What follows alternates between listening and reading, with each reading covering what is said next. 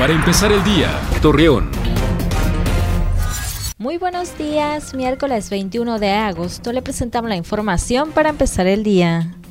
Será hasta el próximo mes de febrero del 2020 cuando entren en operación las obras del Metrobús, debido a que se requieren afinar algunos detalles, así lo dio a conocer Gerardo Berlanga Gotés, secretario de Infraestructura en Coahuila con el objetivo de que los jóvenes cuenten con mejor salud para que puedan desempeñarse de manera adecuada en las instituciones educativas, el gobernador del estado de Durango, José Rosa Saispuro, dio a conocer un programa que les brindará atención médica de manera gratuita.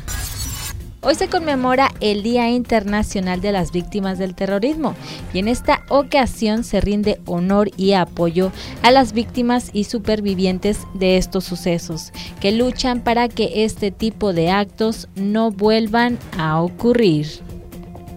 Acompáñenos con toda la información dos minutos antes de las 9 de la noche por Mega Noticias. Para empezar el día, Torreón.